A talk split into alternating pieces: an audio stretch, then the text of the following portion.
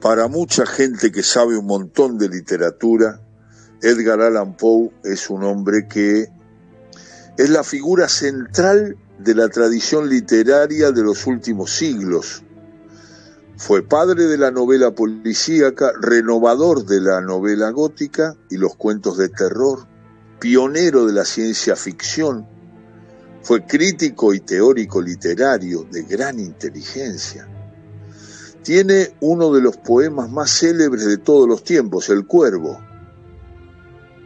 Dicen los que saben mucho que su lenguaje narrativo y el poético influyó, escuchen quiénes, en la obra de grandes narradores, Dostoyevsky, de Poe a Dostoyevsky, a Kafka, a Maupassant, a Lovecraft, a Borges, a Bradbury, a Cortázar. Y se metió en todos los ámbitos, en el cine, en la música, porque todos los grandes creadores hacen referencia a este maestro.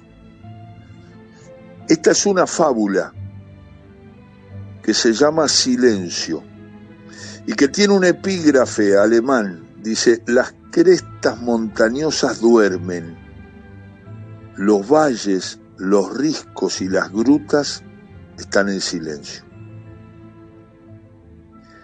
Escúchame, dijo el demonio apoyando la mano en mi cabeza, la región de que hablo es una lúgubre región de Libia, a orillas del río Zaire, y allá no hay ni calma ni silencio.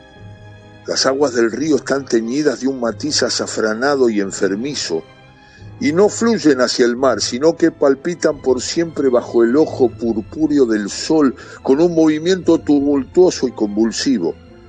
A lo largo de muchas millas, a ambos lados del legamoso lecho del río se tiende un pálido desierto de gigantescos nenúfares.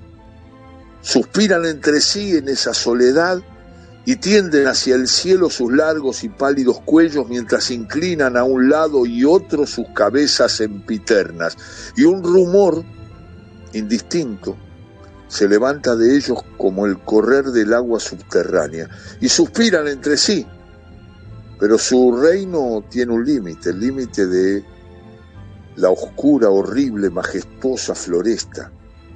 Ahí como las olas la maleza se agita continuamente, pero ningún viento surca el cielo y los altos árboles primitivos oscilan eternamente de un lado a otro con un potente resonar. Y de sus altas copas se filtran gota a gota rocíos eternos y en sus raíces se retuercen extrañas flores venenosas. Y en lo alto, con un agudo sonido susurrante, las nubes grises corren por siempre hacia el oeste, hasta rodar en cataratas sobre las paredes del horizonte, pero ningún viento surca el cielo, y en las orillas del río Zaire no hay ni calma ni silencio. Era de noche y llovía, y al caer era lluvia, pero después de caída era sangre, y yo estaba en la marisma entre los altos árboles y, y la lluvia caía en mi cabeza y los nenúfares suspiraban entre sí en la solemnidad de su desolación. Y de improviso se levantó la luna a través de la fina niebla espectral. Su color era carmesí. Mis ojos se posaron en una enorme roca gris que se alzaba a la orilla del río, iluminada por la luz de la luna. Y la roca era gris y espectral y alta, y la roca era gris, en su faz había caracteres grabados en la piedra y yo anduve por la marisma hasta acercarme a la orilla para leer los caracteres en la piedra, pero no pude descifrarlos y me volvía a la marisma cuando la luna brilló con un rojo más intenso. Y al volverme y mirar otra vez hacia la roca y los caracteres vi que los caracteres decían desolación. Y miré hacia arriba y en lo alto de la roca había un hombre un hombre. Y me oculté para observar lo que hacía aquel hombre. Y el hombre era alto y majestuoso y estaba cubierto desde los hombros a los pies con la toga de la antigua Roma, y su silueta era indistinta, pero sus facciones eran las facciones de una deidad, era un dios, porque el palio de la noche y la luna y la niebla y el rocío habían dejado al descubierto las facciones de su cara, y su frente era alta y pensativa, y sus ojos brillaban de preocupación. Y en las escasas arrugas de sus mejillas leí las fábulas de la tristeza, del cansancio, del disgusto de la humanidad y el anhelo de estar solo. Y el hombre se sentó en la roca, apoyó la cabeza en la mano y contempló la desolación. Miró los inquietos matorrales y los altos árboles primitivos y más arriba el susurrante cielo y la luna carmesí. Y yo, yo me mantuve al abrigo, observando las acciones de aquel hombre y el hombre tembló en la soledad. Pero la noche transcurría y él continuaba sentado en la roca y el hombre distrajo su atención del cielo, miró hacia el melancólico río Zaire y las amarillas, siniestras aguas y las pálidas legiones de nenúfares. Y el hombre escuchó los suspiros y el murmullo que nacía de los nenúfares. Y yo me mantenía oculto y observaba las acciones de aquel hombre y el hombre tembló en la soledad. Pero la noche transcurría y él continuaba sentado en la roca. Entonces me sumí en las profundidades de la marisma, vadeando a través de la soledad de los nenúfares y llamé a los hipopótamos que moran entre los pantanos en las profundidades de la marisma.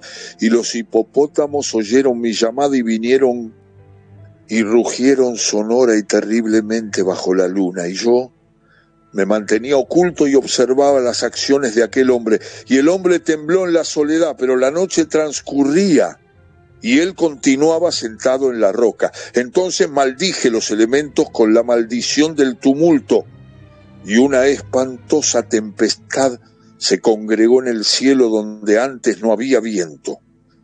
Y el cielo se tornó lívido con la violencia de la tempestad, y la lluvia azotó la cabeza del hombre y las aguas del río se desbordaron y el río atormentado se cubría de espuma y los nenúfares alzaban clamores y la floresta se desmoronaba ante el viento y rodaba el trueno y caía el rayo y la roca vacilaba en sus cimientos y yo me mantenía oculto y observaba las acciones de aquel hombre. Y el hombre tembló en la soledad pero la noche transcurría y él continuaba sentado. Entonces me encolericé y maldije con la maldición del silencio. El río y los nenúfares, el viento y la floresta, el cielo y el trueno. Quedaron malditos y se callaron los nenúfares. Y la luna cesó de trepar hacia el cielo. Y el trueno murió. Y el rayo ya no tuvo luz y las nubes se suspendieron inmóviles y las aguas bajaron a su nivel y se estacionaron, los árboles dejaron de balancearse y los nenúfares ya no suspiraron y no se oyó más el murmullo que nacía de ellos, ni la menor sombra de sonido en todo el vasto desierto ilimitado.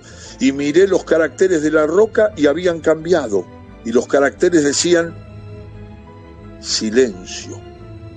Y mis ojos cayeron sobre el rostro de aquel hombre y su rostro estaba pálido.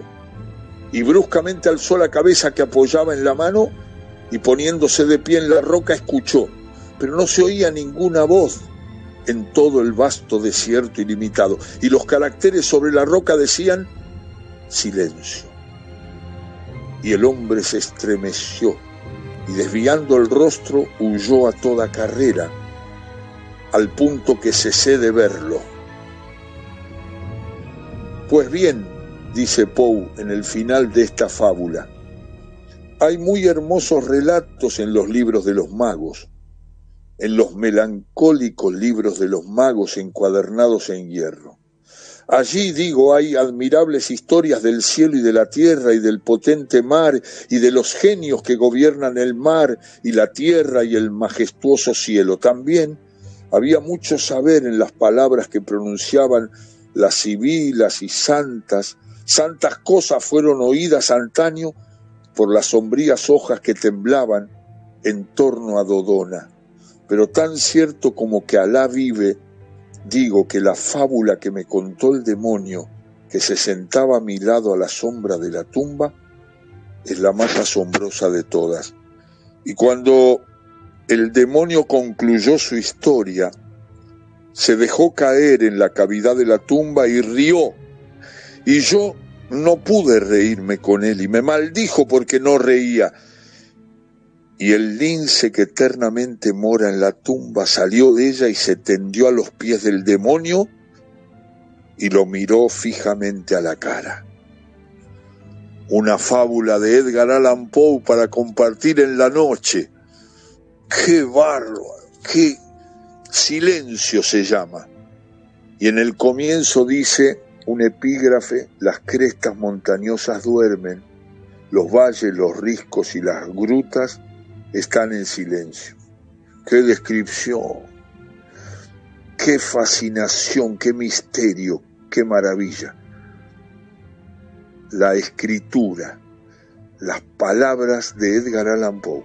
Se llama la fábula que compartimos, Silencio.